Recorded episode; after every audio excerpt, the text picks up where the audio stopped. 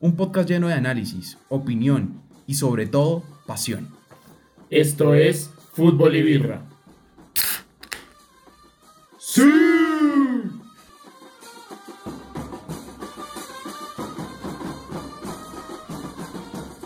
Bienvenidos a este nuevo episodio de Fútbol y Birra, en nuestro segundo episodio de nuestra segunda temporada. Aquí venimos con acción del deporte, acción del fútbol, que esta semana nos ha dejado resultados bastante impresionantes, ya sea en Champions, ya sea en Europa, que hoy vemos unos partidazos que también los vamos a comentar después.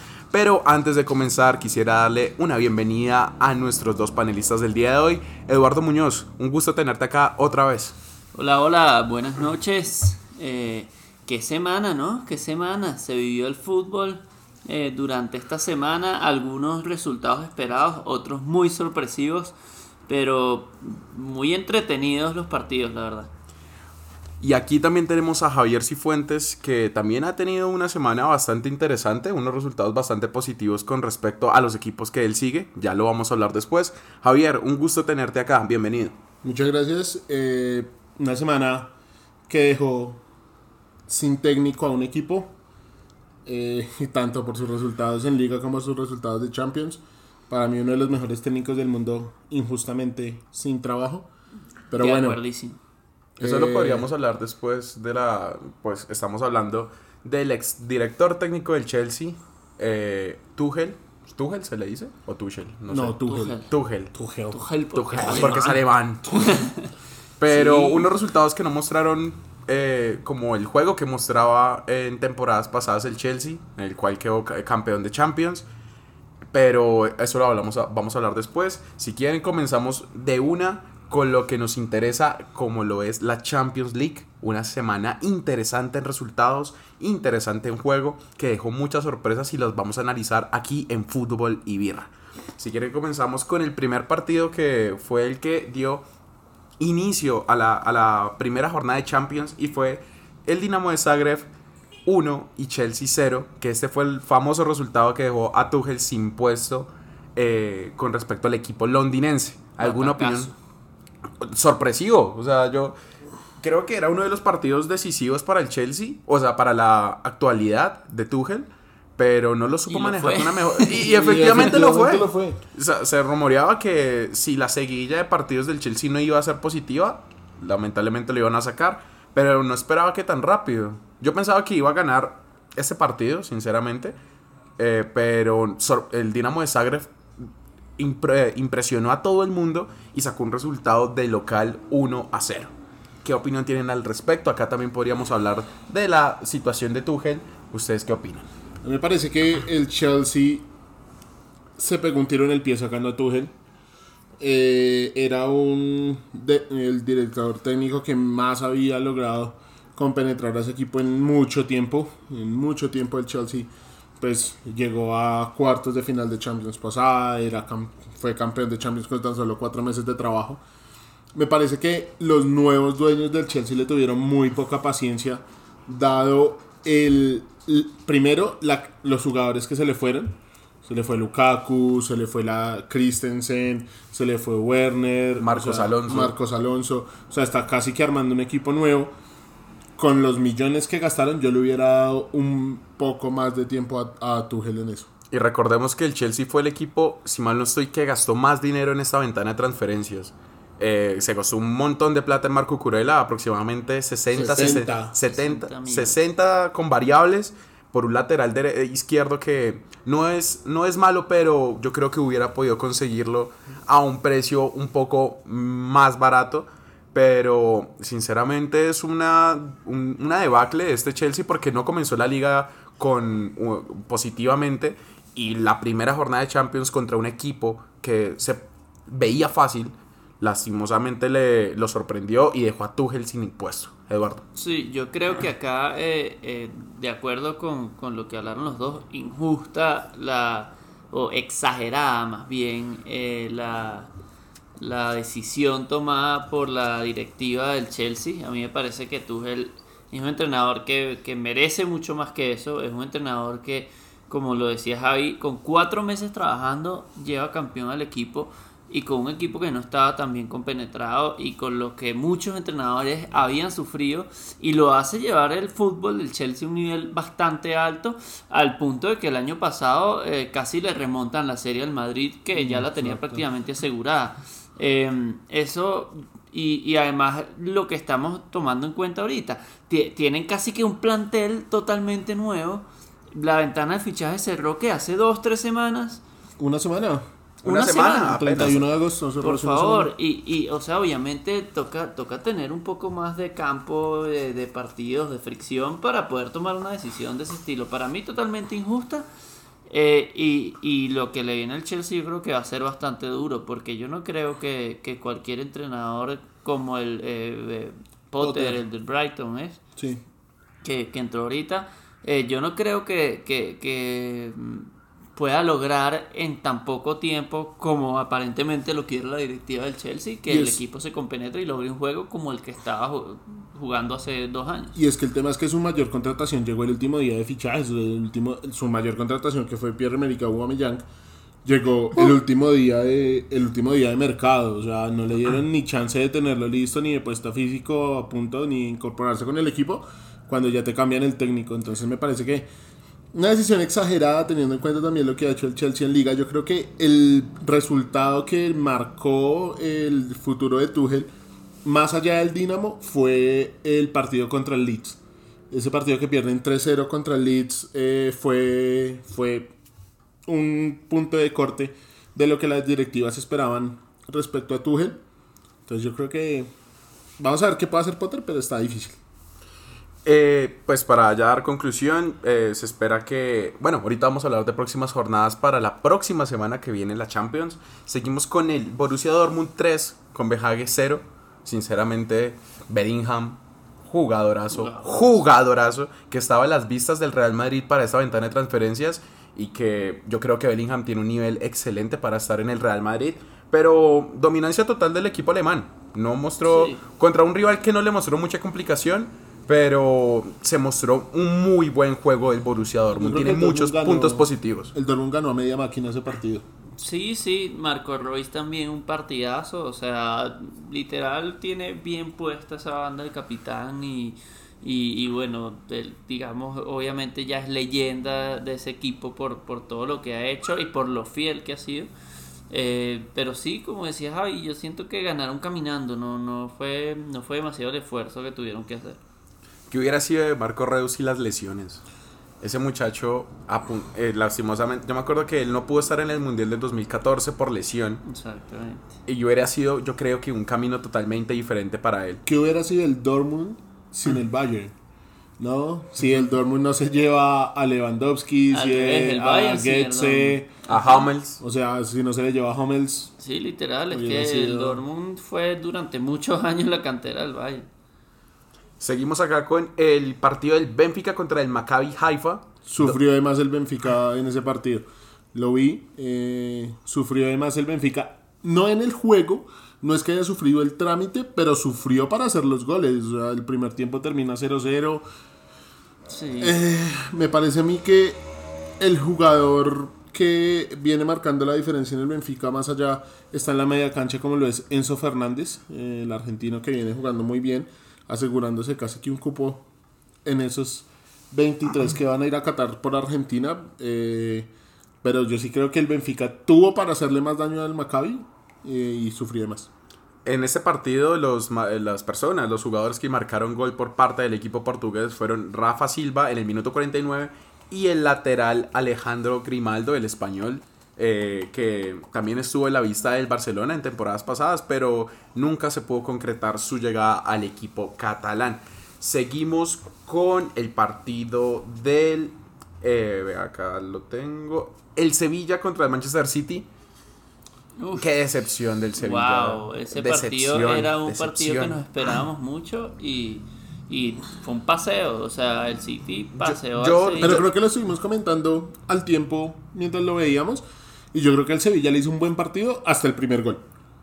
O sea, hasta el Es que primer son los gol partidos que- tenía, los tenía típicos un buen partidos- planteamiento el Sevilla. Son los típicos partidos que te meten un gol y entra el resto. Pero es que ahí es donde el resto. el aceite verdad del equipo, Exacto. o sea, la capacidad para levantarse y hacerle frente a, a una situación adversa como lo hace un Real Madrid.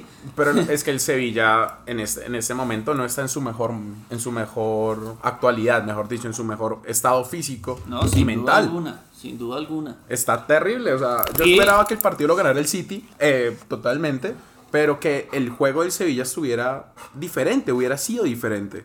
Pero un- una arrolladora total este Manchester City, que si sigue así, eh, bueno, esto, esto, es- esto es algo que siempre se dice todas las temporadas. El, si el City sigue jugando como Sí, sigue sí, jugando, sí. puede ser un, eh, un contendiente para la UEFA Champions. Siempre se dice lo mismo. Y Sí, en algunas claro. situaciones se desinfla. Pero, Pero, no sé hasta qué punto el City tenía la figura en temporadas pasadas que tiene ahorita. Tiene un clutch que es Erling Haaland que está en modo bestia. No lo para ninguna defensa, ninguna jugada potente, fuerte. Para mí Erling Haaland la figura de la, de la fecha eh, de Champions. Y el City eh, en este principio de temporada, sin duda alguna. Yo tengo una pregunta para debatir con ustedes. Y bueno, y les voy a exponer como mi opinión. Yo me acuerdo que cuando llegó Erling Haaland al Manchester City, yo opiné que eh, a Haaland le iba a ir bien en el City, pero que le iba a costar adaptarse a su mejor nivel. Creo que a mí, personas como que, han- que creo que han opinado lo mismo, y me meto acá, me han callado la boca de una manera increíble.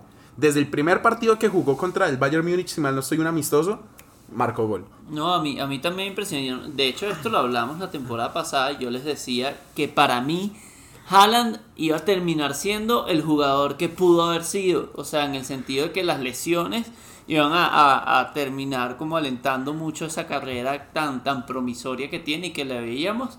Y a mí también me cayó la boca. O sea, el tipo entró, se conectó de una con el City, tiene un entendimiento supremo con De Bruyne, que, el tipo es una bestia. Y con Foden también. O sea, estos tres siento que, le, dan un ataque al equipo que es muy, muy letal. Ok, eh, vamos con el partido del grupo E entre el, re- entre el Salzburgo y el Milan. Yo creo que el Milan eh, mostró un buen nivel en el partido, simplemente el, Sal- el Salzburgo lo sorprendió y el Milan no pudo rehacerse a ese gol eh, de manera de juego, porque lo empató de por sí en el primer tiempo, pero en el segundo tiempo sentía al Milan distraído jugando, jugando a otra cosa. Sí, eh, fue, digamos, fue una. un- un- Pues es que ni siquiera lo llamaría una sorpresa, fue un resultado relativamente sorpresivo porque se esperaba que el Milan ganara, pero, pero realmente fue un partido que, que lo supo jugar el Salzburgo también y que tampoco era garantizado al Milan que iba a ganar un partido de visitante en Salzburgo. Entonces, pues Es sí, si bien es un importante. resultado negativo, porque, porque ahora Milan le queda muy cuesta arriba quedar como cabeza de grupo, eh, pues no, no me parece tan, tan sorpresivo. Y teniendo, exacto, lo que yo creo que opino lo que dice Eduardo. O sea, el Salzburgo es un equipo que no es uno de los mejores, pero yo creo que en participaciones UEFA ha, ha cumplido. Ha cumplido, es regular, no es un equipo de la parte baja en hablando de Champions. Eh, pero. Pero es que lo mismo que yo decía la temporada pasada cuando el Salzburgo estaba en el grupo con el Wolfsburgo y creo que con el Sevilla, si no estoy mal. Y era, el Salzburgo es el mejor de Austria. O sea, no es un equipo, sí es el campeón de Austria, pero es el, el campeón de Austria. Está jugando contra el campeón de Italia, que se supone que viene con un equipo más, más de más rodaje, con, con un excelente nivel. más bravos. Excelente nivel del Para Milan. mí sí es sorpresivo que el Milan no le haya podido ganar al Para mí, Salzburgo. para mí lo sorpresivo es cómo está ese grupo, ¿no? Donde el Dinamo Zagreb es el líder del grupo, seguido por el Milan y el Salzburgo con un punto y el Chelsea Con de cuarto. cero. O sea, obviamente todavía es muy temprano para hacer predicciones, pero, pero impresiona ese arranque. Sí, porque no se esperaba nada. Yo pensaba que en esta primera fecha el Milan y el Chelsea en la 3-3. parte alta, 3-3-0-0, y no se ha visto así. Y este grupo ojalá es que se ponga así interesante para el futuro. Acá tenemos eh, al Celtic de Escocia contra el Real Madrid, un partido que quedó 3-0 a favor de los merengues. Eh, eh, hay algo que recalcar, que es lo importante, que yo creo que este partido para el Real Madrid era fácil. Sinceramente. Y se vio así, pero hay un aspecto que yo creo que dejó pensando a los hinchas del Real Madrid, como lo fue la lesión de Karim Benzema eh, a- comenzando el partido, si mal no estoy, minuto 30, Ve- creo. 20 y no, pico. ve- 25, 22, que dejó a Karim Benzema, lo tuvieron que cambiar y se está viendo que creo que se pierde el partido este fin de semana en Liga por parte del Real Madrid. Creo que quedó en solo un susto. El susto fue una lesión más grave de rodilla, fue solo una contusión. El resultado es mentiroso en ese partido. El primer tiempo el Real Madrid la pasó mal. Sí. No, otra vez, no que lo sufrió, no, pero no la pasó bien. Eh, tuvo que esforzarse bastante para, para encontrar el gol. Y ya después del gol de Vinicius, eh, la creatividad de Luka Modric otra vez en el área, que es claro que se tiene más confianza con tres dedos que con la zurda. Sí. Y, y me parece importante que el cambio por Benzema haya sido Eden Hazard y que haya podido marcar. Me parece que va a jugarle un punto de confianza importante a Eden en lo que, en lo que viene el resto de la temporada. Saber que se cuenta con él como el jugador número 12 y no como, como estaba la temporada pasada. Sí, de acuerdo, de acuerdo. Ese voto de confianza pues va a ser muy bueno para el fútbol. Eh, y ojalá, ojalá logre recuperar el nivel en el que venía antes de llegar al Real Madrid. Y para mí también muy destacable la, la actuación del pajarito Valverde. Ese pase que le mete a Vinicius, eh, eh, o sea, de- de como si tuviera 35 años jugando fútbol. Ahora yo quiero decir, Chouameni jugó como si llevara 700 partidos en el mediocampo del Real Madrid. Yo confío más en, en Chouameni que en Camavinga. Lo, Ah, lo- no, se- lo veo más fluido. es que Veo el juego de vez más fluido. Camavinga tuvo un periodo de adaptación que claramente pues eh, llegó, si mal no estoy, a mitad de temporada del año pasado. Sí. Bueno, de la temporada pasada, valga la redundancia. Pero Chouameni, los primeros partidos desde que llegó, se ha sabido afianzar muy bien con el equipo. Y le Ya- toca, y le toca porque ya no está Casemiro. Es que son diferentes estilos de juego y Carleto se jugó por Chouameni porque le podía aportar la recuperación de balón que le daba Casemiro y la verdad lo hizo muy bien en el medio campo. Eh, pero yo creo que un resultado esperado. No, o sea, que, se le, eh, que se le haya podido complicar en el primer tiempo. Yo creo que en el segundo tiempo el Real Madrid lo supo definir con solvencia, con las individualidades y también con el juego colectivo que estaba formando principalmente Luka Modric, como bien lo dijo Javier. Pero eh, el siguiente resultado de este grupo también lo tiene que bastante. para mí me causó sorpresa lo abultado del marcador. Se me tiró el parlay. A mí también, no, a mí, a mí también me causó sorpresa y, y, o sea, lo, lo mal manejado por parte del Leipzig. O sea, tienes un partido en el que los primeros 10 minutos estuviste ahí a tope, a punto de hacer gol como tres veces. Un Timo Werner que estaba conectado, que estaba jugando bien, que estaba eh, rematando, estaba dando pases importantes. Y en el primer gol por un error infantil de Gulaxi que no tiene sentido. O sea, de verdad es, es algo que, que es para, para que le pase lo que le pasó a Carius y enterrar a ese arquero y que no vuelva a jugar. O sea, Literal es un para que te traje del arquero de Leipzig. Pero no sé si eh, creo que este partido también tiene un punto y es eso que tú decías. Mientras Timo Werner estuvo conectado, el Leipzig jugó. Después del primer gol fue como si le hubieran dado off a Werner. Sí, y sí. se perdió el mismo No, y a, to- y a todo el equipo, o sea, el equipo se apaga y el, y el Shakhtar, y el, y el Shakhtar aprovecha y, y les pasa con una planadora por encima. Y, y, y que muy bien como, planearon, como plantearon el partido y como vieron la oportunidad y dijeron, No se quedaron con el- no se quedaron con la victoria fácil, sino siguieron y siguieron. Y es que la situación es que el Leipzig tuvo para empatarle incluso en el 2 a 1, tuvo para empatarle al Shakhtar. Pierden las oportunidades y después el Shakhtar sigue derecho. Y eso que ahorita, eh, estaba revisando ahorita la plantilla del, del Leipzig que jugó contra el Shakhtar. Y pues, mm, para mí tiene dos delanteros o dos personas de la ofensiva que son que han sido como con renombre las últimas temporadas en Europa. Y es lo, como lo es Andrés Silva, si mal no estoy compasado en el Sevilla. Y en el Y, Benfica. y en, en el, en el Sevilla jugó eh, Silva. Me parece que yo lo tengo más en el Sí, Benfica, André. Yo lo te- yo, Andrés Silva. No, es que es- Silva jugó en el Barcelona. eh, ¿En serio? No, él ¿Cantera? es... Vamos a revisar antes, antes de que estemos mintiendo. No sé Ah, por qué espera. Andrés Silva. o sea, Andrés Silva sí me suena en el Valencia, en el, en el Sevilla. A mí me suena en el Benfica. Yo no lo tengo en el Valencia. Jugó en el Porto, en el Milan y en el Sevilla. Ah, ok. Ok. Pero son En el jugadores. Porto y es que en el Benfica, véalo. Pero son jugadores que, que te deberían como solucionar por parte de definición en los partidos y no perder tantas oportunidades y que esto eh, intensificara a que no ocurriera el marcador que, que al final terminó sucediendo, perdiendo un partido de local en Alemania contra un Shakhtar que mostró una sorpresa al marcar cuatro goles contra uno ante eh, el equipo alemán. Tenemos uno de los partidos que también estuvieron interesantes eh, este fin, eh, perdón, esta semana, como lo fue el PSG contra la Juventus, el PSG de local, marcando 2 a 1 con un Neymar eh, espectacular, primero de temporada espectacular por parte del brasileño y que ojalá, yo le digo por el bien del fútbol, por el sentido de que el PSG tiene figuras excelentes y que siempre es bonito ver como, por ejemplo, jugadores como Messi, Neymar y Mbappé se, llega- eh, se unen y forman jugadas como la que armaron para el golazo de Kylian Mbappé. Eh, se, o sea, es bonito ver eso, es muy bonito ver eso. Eh, contra una Juventus que No mostró nada. no mostró absolutamente sea, nada. El, para mí el marcador, ese, un- ese gol del, de la Juventus es un algo que... Para que uno vea que la- el resultado no, no fue tan abultado, pero en verdad el juego sí fue totalmente diferencial. Para mí no refleja la realidad del juego lo que fue el marcador. Para mí este partido pudo haber quedado fácilmente 5-1.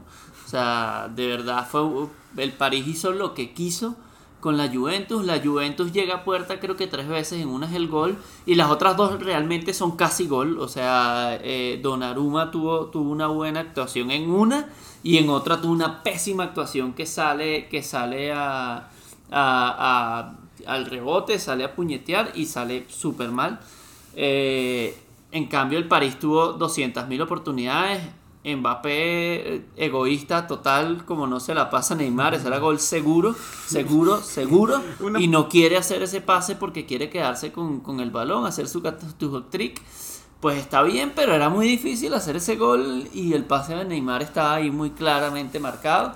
Eh, yo siento que, yo quiero que, que, que Mbappé madure un poco porque siento que se le ha ido mucho la fama a la ¿Cuántos cabeza. años tiene Kylian Mbappé? Ahorita, 23, 23, 24 ¿no? años. 23 23. años, Tiene mucho para crecer, Kylian. Pero para crecer tiene que eh, aprender mucho, salir del PSG, donde es un niño mimado, eh, donde todo es para él. Tiene que salir. Si quiere ser alguien importante en la historia del fútbol, tiene que, que madurar. Y es que el problema es que tiene todo para ser importante.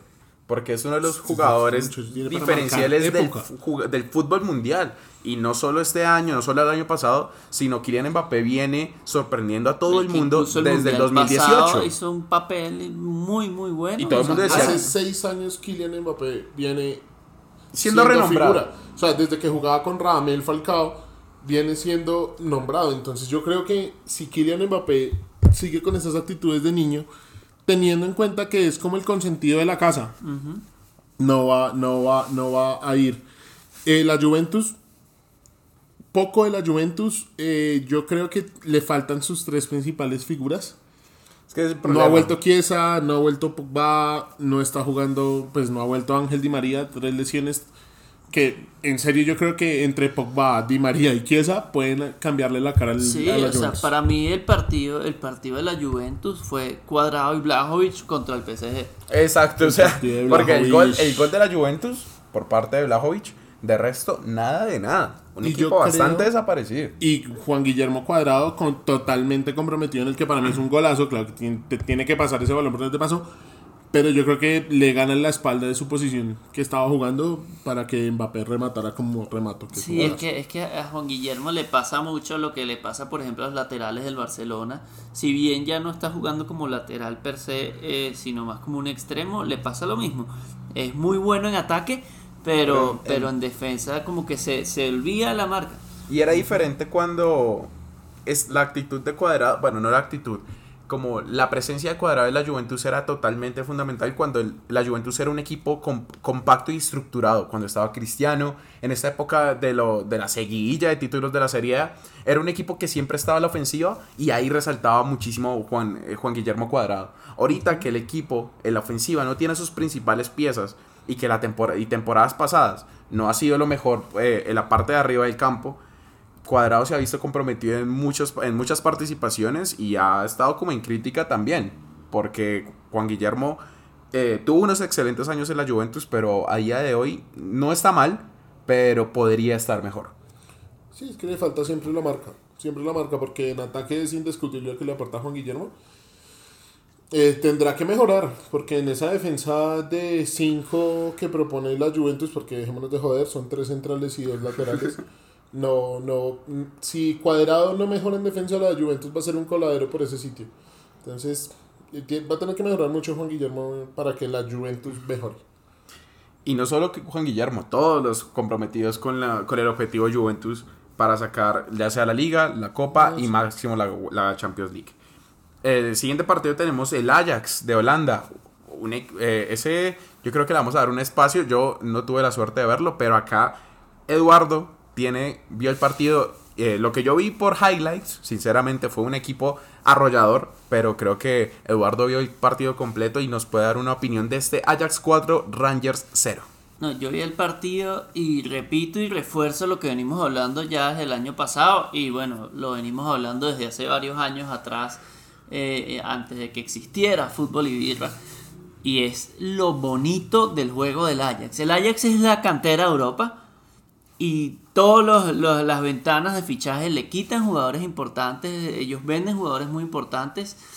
Eh, es una máquina de hacer plata por eso pero es impresionante como no pierden el fútbol bonito. Y su esencia. Juegan Yo- muy bien al fútbol, eh, triangulan espectacularmente bien. Me, me impresionó mucho el- los movimientos de los jugadores, como, como de verdad son, son movimientos muy fluidos y como cambian de posiciones constantemente y eso vuelve loco al otro equipo. Para mí, un juego espectacular. Para mí es 5 estrellas la actuación del Ajax. Eh, con más razón aún eh, tienen todas las de las de quedarse con, con un cupo en, en, su, en su grupo. Eh, quiero también destacar mucho la actuación de, de Ber, Berwis. Berwin. Berwin. Es que están, están los dos, están Berwin y está Berwis. Ah, ok. Qué Este, pena. Gracias, Eduardo. Sí, sí, sí. Están los dos y los, los dos marcaron, los dos jugaron muy bien. Y también la, la defensa, a mí me impresionó mucho los dos centrales eh, que fueron eh, Calvin Bassi y Timber. Eh, me impresionó mucho la solvencia con la que jugaron y los movimientos que hacían y la, la visión de juego para, para crear juego que tienen.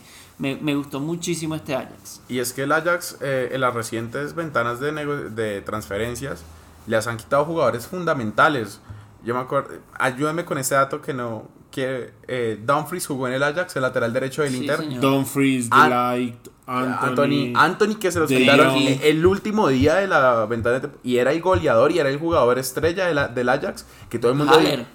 Haller, Haller. Haller, que se fue, ya lo mencionamos en el episodio pasado, eh, que era, la rompió en Holanda eh, la temporada pasada. Sí, sí. Y Anthony era la superestrella Eh, y el Manchester United se lo quita en el último día de transferencias. eh, pero, y todo el mundo pensó que el Ajax iba como bueno. Les quitaron las estrellas. También le quitaron eh, a, a Ten Hag, que Ten Hag era uno de los... Eso iba. O sea, yo creo que el Ajax no se es- pierde la esencia. El, exacto, el Ajax es el ejemplo para lo que es un proyecto deportivo. El Ajax de- sorprendió en ese 2019 eh, sacando al Real Madrid eh, y yo creo que desde esa Champions, a pesar de que se van jugadores, porque acordémonos que Frankie, Matías Delight jugaban en ese equipo, se van a otros equipos y el Ajax sigue.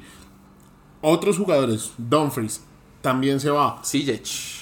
O sea, y es increíble que se va a su cabeza, todos decían, bueno, es que está Ten Hag.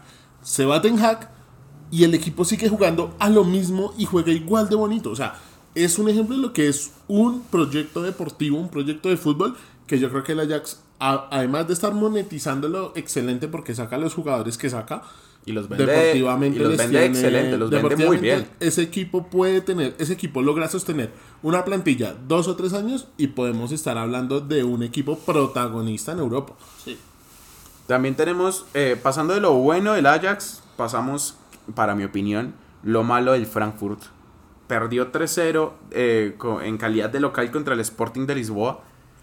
Que eh, no sé por qué siento que la eh, esta Europa del Frankfurt fue una fue muy efímero el juego que está mostrando el Frankfurt porque no se está viendo nada de lo que se vio la temporada pasada y yo sinceramente yo veía este equipo con muy buenos ojos para estar en la parte alta de la liga y, en la, y, eh, peleando la Champions pero lo que vio este partido fue dejó mucho que desear por parte del equipo alemán Sí, no, no fue un partido bueno del Frankfurt. Eh, yo creo que va a tener que revisar muchas cosas porque Gotze es titular, pero hace mucho que no se le ve la calidad a Gotze. Eh, Kamada, eh, hay muchos jugadores. La suplencia de Rafael Santos Borré, la suplencia de Lucas Alario, para mí tendría muchas más herramientas para jugar bien, pero no pasa. Eh, igual en igual en, en la liga que no ha tenido un buen inicio. Entonces yo creo que el, el juego del Frankfurt no está siendo acorde a las herramientas que tiene para hacerlo. Sí, de acuerdo, pero yo, yo pienso que también estamos siendo un poco injustos con el Sporting. El Sporting planteó un muy buen partido y salió a ganar y lo ganó.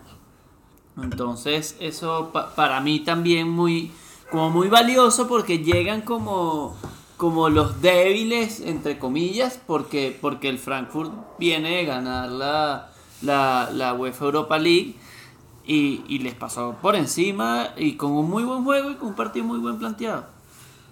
Jugadores como Trincao que en, el, en, en la parte delantera marcan diferencia en este partido. Yo creo que el Frankfurt la va a tener difícil y el Sporting de Lisboa va a tener que sostenerlo sostenerlo. Porque, Porque no un- es un grupo fácil. Y fue un inicio bastante que, que dice como, uy, este, este Sporting de Lisboa viene potente. Es que creo que lo hablamos la vez pasada. Ese es el grupo más parejo, ¿no? O sea, dijimos que era el grupo más parejo en, en cuanto no a nivel de fútbol, pero sí a, a como al, al- al nivel entre ellos era el más parejo. Entonces yo creo que el Sporting de Lisboa en el Tottenham y, y en el Marsella va a tener unos buenos contrincantes. Aquí pasamos a uno, el grupo de la muerte entre el Inter de local, en el Giuseppe, contra el Bayern de Múnich, eh, donde el equipo bávaro le ganó 2-0 al Inter de Milán. Mm, esto le estaba comentando a, a Javier y a Eduardo a principio de, bueno, detrás de, de- de micrófonos, y es, eh, yo creo que el Inter no va a pasar de, a la siguiente fase. Sinceramente no, no lo veo con... Alcancé a ver gran parte de ese partido, eh, pero no, sinceramente no me... No, no vi nada. O sea, no vi nada que pudiera hacer, hacerle frente a un Bayern y hacerle frente a un Barcelona, que eso lo vamos a comentar después. Pero un partido que sinceramente tampoco sorprende el resultado. El Bayern como la típica máquina alemana que pasa sobre todo el mundo y juega como se le da la gana, que siempre es protagonista en Europa, siempre está visto como uno de los posibles ganadores del- de la orejona eh, y que no, no, sinceramente no tengo nada más que decir. Eh, arrollador, como siempre. Para mí siempre, arrollador como siempre el Bayern de Múnich. Es que lo que yo decía la vez pasada, eh, para mí el rival del Barcelona no es el Bayern. O sea, el Bayern en ese grupo yo creo que va a ir solo. Para mí, por el, y, y- por el partido que le vi contra el Inter. O sea, este equipo te saca partidos con una solvencia que tú dices en el papel se ven bravos. Y cuando llegan es como si estuvieran jugando, reúno 11 amigos y vamos a jugar contra el Bayern. Sí, eh, no, no, no estoy de acuerdo en el sentido de la rivalidad. Yo siento que, que el Barcelona sí le va a plantear cara de forma muy contundente al Bayern. El Barcelona llegó hasta Champions a ser líder del grupo. Ellos no están llegando a, a, ver, a competir con el Inter para ser el segundo y para no y para ver quién clasifica a Europa League. Eh, no, o sea, no, no me parece tampoco que, que el Inter no haya mostrado nada. Yo siento que, que fue un partido, pues, o sea, sí, estás jugando contra el Bayern, que es un equipazo, y es muy difícil pararlo. Y, y el resultado lo demuestra. Pero cuando es el, el, el, juego como tal, pues el Inter también tuvo varias llegadas importantes. Eh, el Inter pues trató de, de, de, pararse bien, pero está jugando contra una máquina. Es que te quiero dar un dato. El partido tuvo 30 tiros. 21 fueron del Bayern. Y a, y a puerta fueron 13. Y 11 fueron del Bayern a puerta. O sea, es que es un equipo o sea, el nivel de estos jugadores del Bayern, jugadores como Sané, como Coman, eh, el mismo Mané, Müller. O sea, un equipazo. A mí Kimmich me, me encanta. El tipo es, tiene una inteligencia para, para, para repartir juego que es increíble. Es que es Además que Kimmich hizo la gran en, en, en, ese equipo en ningún sector del campo hay fallas. Ofensiva perfecta, defensa concreta eh, el mediocampo, que yo siempre he creído que tiene jugadores excelentes, ya no sea esta eh, no solo esta temporada, sino en temporadas pasadas, con por ejemplo Tiago Alcántara. Eh, pero yo creo que es que es un equipo que no se le muestra ninguna falla, ningún tipo de falla. Y es que voy a eso. O sea, cuando tú, cuando, te lo pones así, cuando tienes que salir Savitzer y el cambio es León Goretzka. O sea, tienen 16, 17 jugadores que en cualquier equipo del mundo son titulares y ellos se dan el lujo de sentarlos. Entonces, yo, no sé, para mí el Bayern viene muy rodado, viene en muy buen nivel y por eso digo que va a ir solo. No porque el Barça no tenga nivel, o sea, no quiero que se malentienda. Yo digo que el Barça tiene, lo demostró y lo viene demostrando la liga y además ahorita vamos a hablar de lo que hace Robert Lewandowski, que es un animal. Pero es que este equipo viene muy rodado, viene muy rodado y se le fue Lewandowski, llegaron otros y Sané hace goles. O sea, si no los hacía Lewandowski, los hace Sané, los ayuda la, la suerte con los autogoles. O sea, para mí el Bayern está en otro escalón en este grupo. Eh, para seguir hablando de ese grupo, tenemos, eh, como bien ya lo hemos mencionado, al Barcelona eh, contra el Victoria Pilsen, donde el Barcelona eh, mostró un juego bastante bueno que lo llevó a un resultado de 5 a 1 en el Spotify Cup Nou, es donde, como bien lo mencionó Javier, Lewandowski la máxima estrella, seguido de Ousmane Dembélé, que yo... Por favor, no te lesiones, Ousmane. Es que está jugando excelente. O sea, y la actitud, o sea, veo un cambio de actitud en Dembélé antes era el, niño caprichoso que no quería renovar eh, por plata, por el agente, eh, a veces llegaba tarde a entrenamientos, eh, se lesionaba todo el tiempo. Ahorita veo un Usman Belén más concentrado. Y yo creo que también tiene que ver la competencia que hay en las bandas en el equipo catalán. Y, el efecto Xavi, para mí es el efecto Xavi.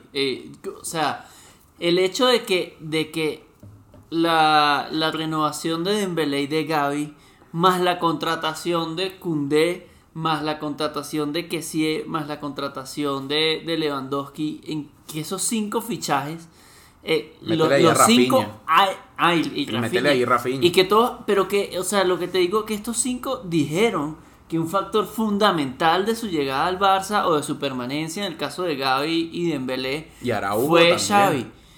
O sea, Araujo también lo dijo, correcto.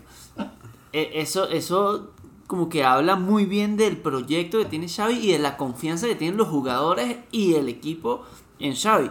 Y eso se, se, ha visto demasiado. O sea, el, el, juego del Barça es muy bonito.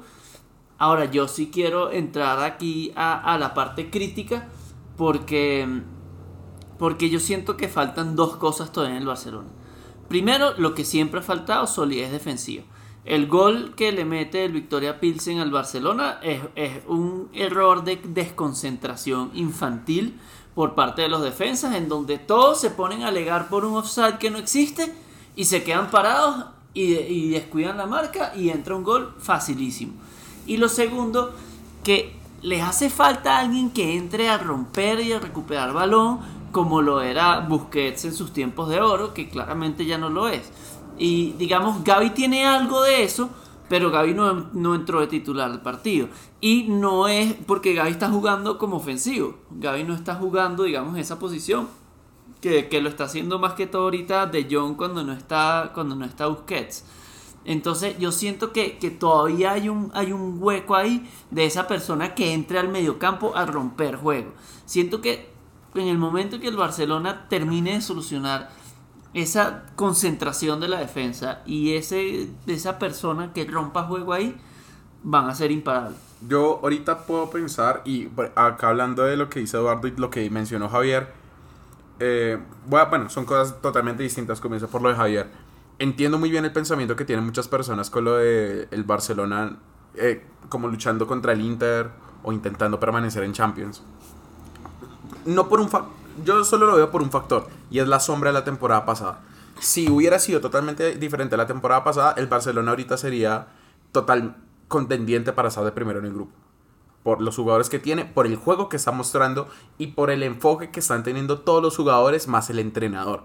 Porque hemos visto la versión mejorada de Marc-André Ter Stegen que temporadas un poco no flojas, pero no se veía el prime de Marc-André Ter Stegen y los y las llegadas de nuevos jugadores. Me gusta muchísimo la actitud que muestra Rafinha, un jugador que no se cansa, que, que es incisivo en las bandas.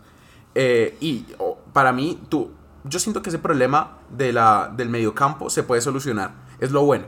Que claramente le falta ese jugador, pero entre la misma plantilla no tiene que buscar a nadie más. Tiene jugadores que te puedan jugar. Tienen a. Que, que sí, que también tiene su, eh, su corpulencia. Eh, puede hacerlo jugar de volante defensivo. Tiene a Gaby. Tiene a eh, Gaby. Tiene, bueno, Pedri, que pues Pedri juega es más adelante. Frenkie de Jong.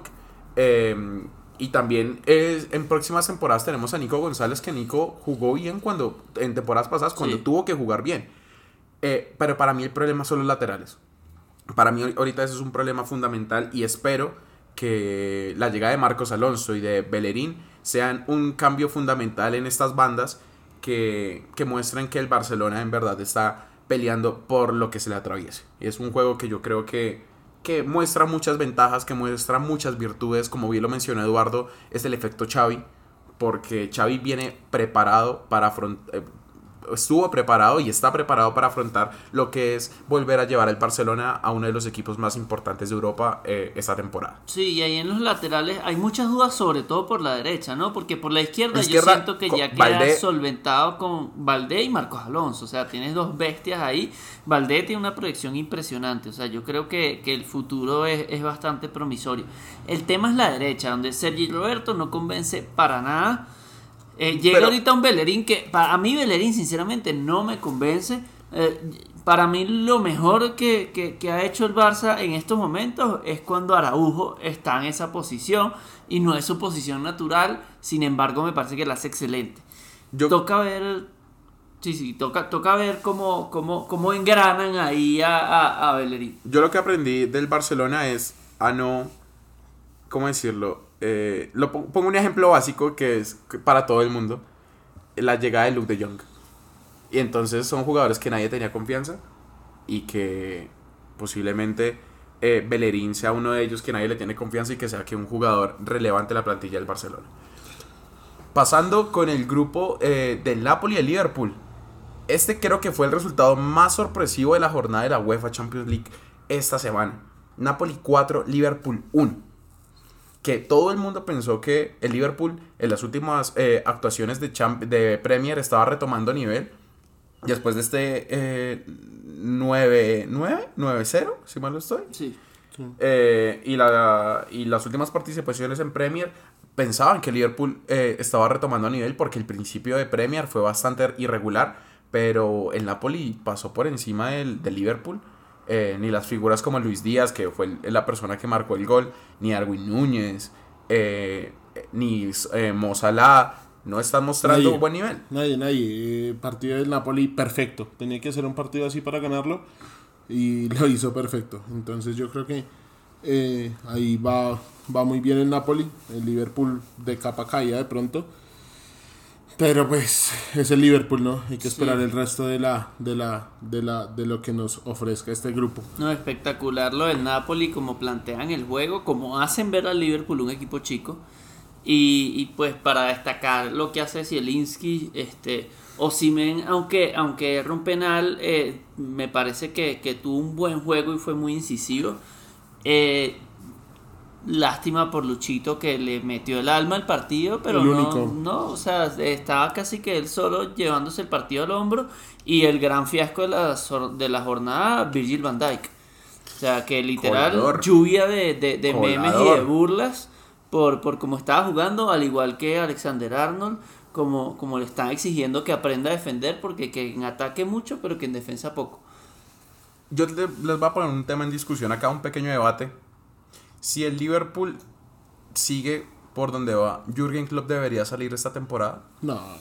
Para mí, para mí es sería Imagínense que, les pongo un caso hipotético, séptima posición de, cha- de, de liga fuera de la fase de octavos de la Champions. Ahí les dejo. Si, si quedan así, sí, pero, pero lo que pasa es que eh, una cosa es hablar con el corazón y otra es con la razón. Con el corazón para mí sería sumamente desagradecido por todo lo que ha construido Jürgen Klopp. O sea, el Liverpool, recordemos que era lo que era el Arsenal el año pasado. O sea, el Liverpool era un equipo grandísimo de Inglaterra que los últimos 10 años no hacía absolutamente nada hasta que llegó Klopp a ese equipo y lo levantó y lo super levantó y lo, y lo colocó como uno de los principales contendientes a este tipo de títulos. Eh, sin embargo, los entrenadores tienen sus ciclos. Entonces, ya aquí entrando, Eduardo, la parte racional, los entrenadores tienen sus ciclos. Y si bien esto sigue y se alarga durante toda la temporada, sí se podría pensar en un cambio para, para renovar y para, para, para renovar al equipo y para crear o empezar un ciclo nuevo. Seguimos acá también con un partido eh, bastante interesante. El Atlético de Madrid 2 contra el Porto 1. Donde el Partidazo. colombiano Mateus Uribe marcó gol de penal. Eh, y al parecer estuvo bastante interesante el partido. El Porto eh, perdió, pero al parecer mostró un nivel que. Un nivel en contra del, del equipo colchonero bastante positivo. Que deja ver que el Porto en esta fase de grupos no se va a quedar con nada. Duelo de titanes. Duelo de titanes este partido. eh, los dos equipos con ganas de ganarlo. Que, que, pues yo había criticado mucho a Simeone en la edición pasada. Porque decía que el Atlético no consigue su fútbol eh, y que no juegan bonito. Sin embargo, pues plantearon muy bien el juego. Un partido muy de vuelta de parte y parte. Eh, un partido en el que en el que destacan los dos equipos, pero destaca más que todo como, como esa rebeldía que meten un gol al Atlético Madrid en el minuto 91, después empata el Porto de penal en el 96 y en el 90 más 11 eh, termina de desenlazar el partido Antoine Griezmann, o sea, fue un partido de locos. El partido que casi se le va al Atlético es una locura. De un saque de banda casi perder el partido. Me parece triste la situación de Griezmann. Poder entrar solo al minuto 60. Bueno, pero solucionó el problema al final. Pero es que eso es por situaciones adversas. Y se lleva Eso, un récord. eso, eso lo sabemos. Esa, lo que se habla en medios españoles, todo el mundo sabe qué es lo que, por qué ponen a Griezmann en el minuto Sí, 60. claro, es para no pagar, pero igual, o sea. Eh, me parece que el partido casi se le va al Atlético. Así como lo gana un solo un equipo del Cholo, casi se le va a un partido como solo se le puede ir a un equipo del Cholo. Sí, sí, totalmente. Pero bueno, se lleva su récord Antoine Griezmann, el gol más tardío de la historia en UEFA Champions League. ¿En qué minuto fue? 90 más 11. Y- 90 más 11. 101. Bueno, y el Tottenham contra el Marsella, Tottenham 2, Marsella 0. Richarlison salvando las papas del Tottenham. Un partido que No fue condicionado, eh, por, viendo la cronología del partido, eh, una tarjeta roja en el minuto 47 por parte del Marsella, que tal vez determinó lo que fue el futuro del partido. Sí, pero pues merecía la tarjeta. Sí, primero nada, que todo. no fue nada Segundo, el, el, el Tottenham jugó bien su partido. Me parece que, que, que hizo, hizo lo que tenía que hacer. Salió a ganar y lo ganó. Eh, Richarlison, muy bonito la imagen que nos da al final del partido. Richarlison abrazando, yo no sé si era un familiar o un amigo, y llorando, llorando, porque como que al fin se le daban las cosas. Entonces me, me pareció muy bonita esa imagen. eh, de, hecho, de hecho, lo metí en mi fantasy eh, para, para ver si esta semana subo un poquito porque me fue horrible. ¿Te fue horrible? ¿No? ¿Vas de primero, no? No, iba de primero la primera, el primer día, el, el, el miércoles, el martes. ¿Y quién va de el primeras? miércoles bajé de último. ¿En serio? Estoy de penúltimo, creo. ¿Tú de qué vas? de antepenúltimo, weón. Estamos ahí, ahí ya estamos Estoy ahí. dando clase, güey. Bueno, Y el último partido de la jornada, el Brujas 1 contra el Bayer Leverkusen 0. Eh, un partido que Pero Eh, sorpresivo, para mí sorpresivo. sorpresivo. Además habíamos hablado que el Leverkusen yo, yo, yo bien. apostado por el Leverkusen. Yo no aposté por Leverkusen, yo, yo, yo dije que, que, que Tottenham, Tottenham y ese, ese, ese es el mismo grupo del Tottenham, ¿cierto? Sí. Yo dije que Tottenham y Marsella eh, iban a ser los que, los que quedarían ahí 1-2. ganando. Eh, ah, no, pero ese no es el de Tottenham, ese es el del Atlético.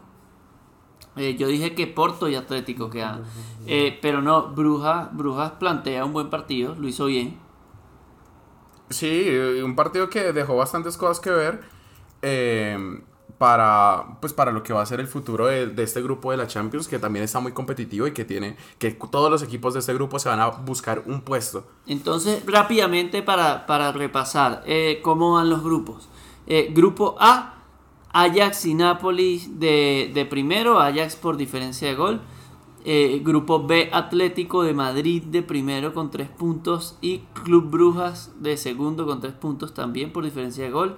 Eh, grupo C, el Gran FC Barcelona de primero por diferencia de gol. Y Acaben ese grupo ya. El Bayern Múnich. Acábelo ya. Grupo D, el Sporting de Lisboa, que lo habíamos puesto de último, eh, de primer liderando el grupo, y el Tottenham de segundo. Grupo E, Dinamo de Zagreb, la sorpresa también de, de la jornada de primero, y empatados de segundo AC Milan y Salzburgo. Grupo F, sorpresivo también el Shakhtar de primero por diferencia de gol, lo sigue el Madrid. Grupo G, Manchester City de primero merecido por diferencia de gol. De segundo, Borussia Dortmund también con 3 puntos. Y grupo H, el Benfica con 3 puntos y el PSG con 3 puntos. Bueno. Una jornada que nos va a dejar partidos importantes como lo es el Barcelona Bayern, el Porto Brujas eh, y también eh, otro partidazo que vamos a ver, yo creo, y el Manchester City. El Manchester City contra el Borussia Dortmund, que van a ser partidazos que se van a jugar entre el martes 13 y el miércoles 14 de la próxima semana. Esta UEFA Champions sigue caliente. Y como siempre, como comenzamos la temporada, vamos a hacer un pequeño análisis antesala al Mundial Qatar 2022. El pasado programa analizamos el grupo A, ya dimos nuestro veredicto. Eh, si mal no estoy, dijimos que iba a pasar eh, Holanda. Yo dije que iba a pasar Holanda y Senegal. Holanda, Ecuador. O Holanda, Ecuador. Y creo que Eduardo también dijo Holanda, Ecuador. Holanda, Senegal. Holanda, Senegal. Eh, eh, o bueno, sí, creo que, creo que yo dije Holanda, Senegal, si mal no estoy. Pero el día de hoy vamos a hacer un análisis del equipo B, que comienza acá los grupos fuertes de la Copa del Mundo, como lo es Inglaterra, Irán, que tiene nuevo director técnico, el ex eh, comandante, vamos a decirlo así, de la selección Colombia, Carlos Queiroz, eh, Estados Unidos y Gales con Gareth Bale encima. Para mí, claro, conciso, Inglaterra y Estados Unidos un paso por encima. Tienen cómo llevarse ese grupo. Y eh, me parece tenaz que el fútbol sea tan agradecido con Carlos Queiroz. Para mí, van ellos, Inglaterra y Estados Unidos. Es que es increíble cómo Queiroz pasa un mundial, o sea, pero porque sí, o sea, porque lo, lo contratan porque, porque sí, o sea, no puede ser, en verdad. Pero, Eduardo, ¿cuál es, entre estos cuatro equipos, cuáles crees que va a ser la definición quienes van a pasar a la siguiente fase de la Copa del Mundo? Yo, yo coincido con Javier. Para mí, indudablemente, Inglaterra va a quedar de primero en ese grupo. Inglaterra tiene una mezcla de, de talento joven con experiencia eh, muy importante. O sea, tienes a, a un Harry Kane que, que es una bestia, no podemos negarlo. Aunque lástima que, que sea muy malo tomando la decisión de en qué equipo quiere jugar. Ahorita, Pero- ya, ya a día de hoy, ya creo que se va a quedar en el Tottenham. Hace temporadas tenía Sí, oportunidad de irse a creo. diferentes equipos importantes en Europa que en ese momento tenían posibilidades de ganar algo grande. Lastimosamente Harry Kane se quiso quedar en el Tottenham. yo también Virtud creo. o castigo, nadie, nadie lo sabe. Pero Harry Kane, un jugadorazo, tiene excelente. Es que a mí Inglaterra viene con una camada. Claro. Llegó a final de Eurocopa. Foden, tienes a Mount ahí en el... Ah, pues, Así no en- quieras a Jack Grealish. Pero es que no quieras, no, ya Grealish es un jugadorazo, o sea, Que de la- hecho lo que hizo, lo que hizo en Champions me pareció muy destacable. Eh, tienes también una defensa, bueno, de- eh, ojo, cuando digo una defensa estoy sacando de la defensa a Harry Maguire, ¿no? Sí. pero, pero tienes, por ejemplo, un John Stones que, que el fue City. un muy buen mete jugador también. duro. Pues yo, yo, yo creo que, que tienen, tienen con qué otra vez para, para luchar esa, esa copa y llegar a instancias lejanas. Eh, para mí la competencia iba a estar sin duda entre Estados Unidos y Gales. Eh, Gales viene mostrando un fútbol bastante decente, no, no voy a decir que es espectacular, pero bastante decente. Eh, obviamente muy liderada por, por Gareth Bale. Eh, y Estados Unidos sí, yo siento que, que, que tiene, tiene mucha promesa.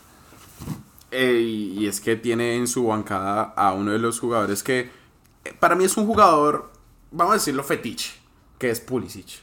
Estados Unidos tiene a Pulisic, que es un jugadorazo increíble, y también tiene en la banda eh, a un jugador que así no quieras o no es un jugador importante, como lo es Sergio Dest. Es que, es que, o sea, y, y, y que entra con gol en Estados Unidos, o sea, eh, eh, para mí Serginho este es muy, muy bueno. Tienes a Giovanni Reina, que también, también es un jugadorazo y que, y que en el Dortmund lo ha demostrado. Tienes a Weston McKinney, que también ha demostrado un gran nivel. McKinney ahorita sigue en la Juve. En la Juve, claro. De hecho fue el autor, el autor del gol eh, de, de la Juve. Eh, ahorita en Champions. Este, a ver, aquí ¿No decía Blajovic? No, no, no, el gol fue de ¿De. McKinney? Sí. Ok. Em, pues para mí, para mí tiene un equipo bastante decente. Eh, creo que creo que se van a quedar con el segundo puesto. Sin embargo, pues es un mundial y todo puede pasar. Y es que el, o sea, esa es la cosa, que en- es un es una es un grupo de tres partidos cada uno, que un partido sorpresivo en que Gales esté eh, esté motivado y te puede quitar el segundo puesto. Un partido en el que en que le haga falta al borde del área y, y, y Bale te cobre la falta, puede, Y hasta, cambiarlo. y hasta luego y por ahí sale con una chilena de la nada y- pero eso es lo eso creo que es lo bonito de la, del mundial. A mí me a mí me encanta este formato, que solo sea tres partidos, que no sea eh, y hay vuelta, no, que sean tres partidos porque pueden dar sorpresas Claro. y lo hemos visto en eh, en ediciones en- eh, anteriores, como el- la típica maldición de del el campeón, que, le- que, no, que no pasa. Entonces yo creo que puede dar buen formato. Yo me quedo con Inglaterra por lo que han dicho eh, de, de la camada de jugadores que tiene. Tiene y muestran buen fútbol. Y hacen parte, una gran parte, creo que todos. Estoy pensando en alguna falta que he tenido. Pero todos creo que hacen parte de la Premier League, que creo que es la mejor liga a día de hoy. Eh, y Estados Unidos, como bien lo hemos mencionado, tiene a Serginho Dest, que es un jugador relevante. No es uno de los mejores, pero es relevante. Yo creo que Pulisic es la gran figura de Eh, Estados Y Unidos. Christian Pulisic, que es un jugadorazo que, que él lo ha mostrado donde ha estado, en el Borussia, en el Chelsea.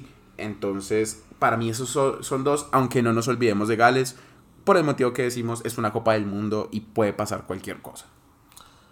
Nada, nada más que agregar. Completamente de acuerdo con, con su observación del grupo.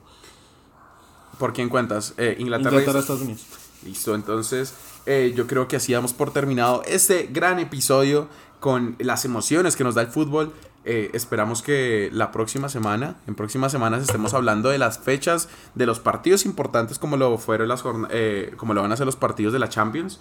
Y también vamos a hablar de las ligas, vamos a darle como siempre un pequeño repaso a las, top- a las ligas más importantes de Europa en próximos episodios de Fútbol y Guerra. No hay Premier.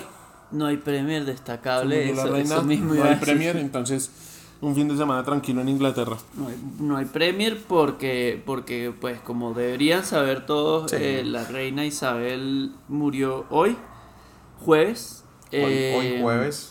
Al mediodía de Colombia, No, a- tarde como, noche al- en como a la, como a la una de la tarde, si mal no estoy. Eh, Como a la sí, una de la tarde. eh, pero Ya no hay Premier League este fin de semana, muchachos. por los tres días de luto Solo que muestra. 12, li- 12 días de luto. ¿Son Ah, 12? No. rumores, sí, 12 días de luto, incluso hay hasta rumores de, de la supuesta eh, eh, prorrogación del mundial. Eso sí, la verdad, no, no, No lo creo, veo. no. Yo creo que eso solo se queda en el aire.